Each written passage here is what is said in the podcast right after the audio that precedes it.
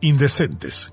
Este ha sido siempre un país previsiblemente simple, sin muchos rebusques de valores sostenidos en la gente decente, que construyó confianzas sobre las cuales se cimentó la riqueza, que generó empleos y mejoró las condiciones de vida.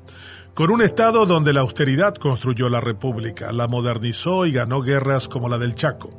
Hemos sido la historia recurrente de los decentes. La gran pregunta para los historiadores es cuándo se jodió el Paraguay.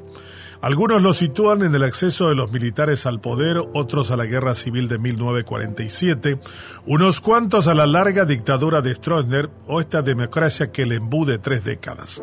Lo cierto es que en cualquiera de estos parteaguas de la historia se consolidó la indecencia.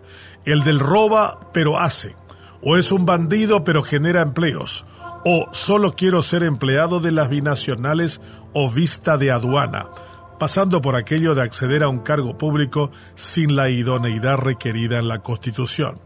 La cantidad de ayura galleta, como diría el canciller Acevedo, hoy forman parte de un ejército de marabundas dispuestas a engullirse todo el presupuesto y todavía no sentirse satisfechos.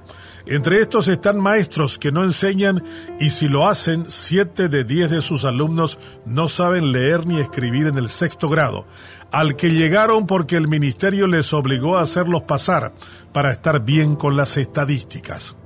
Los médicos, cuyos pacientes se quejan porque pueden estar y no estar en tres lugares al mismo tiempo, con los sacrificados enfermos en los hospitales públicos que nunca los encuentran cuando han logrado un turno.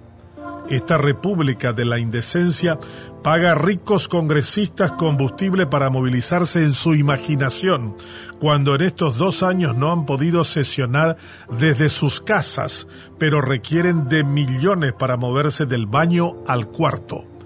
A ninguno se les cae la cara de la vergüenza. Consideran natural a esta merienda de vándalos cuyos costos se enjuagan en más impuestos o más deudas ni la cuantiosa engullida de 1.600 millones de dólares que dice el Banco Interamericano se perpetra anualmente, les ha llevado a reformar a este paquidermo que nada hace bien. Los indecentes nos han superado. Han impuesto su lógica de que nada importa y son capaces, como los fiscales, de lamentarse el recorte presupuestario, cuando en realidad con lo que hacen o dejan de hacer, no deberían ser recompensados salarialmente nunca. La República de la Indecencia está rifando la democracia. Pide a gritos que venga alguien de afuera a corregir entuertos y que gobierne con mano de hierro. No les importa pasar de la concordia colorada a los insultos a más feroces, para luego volver a lo mismo en nombre de seguir en el poder.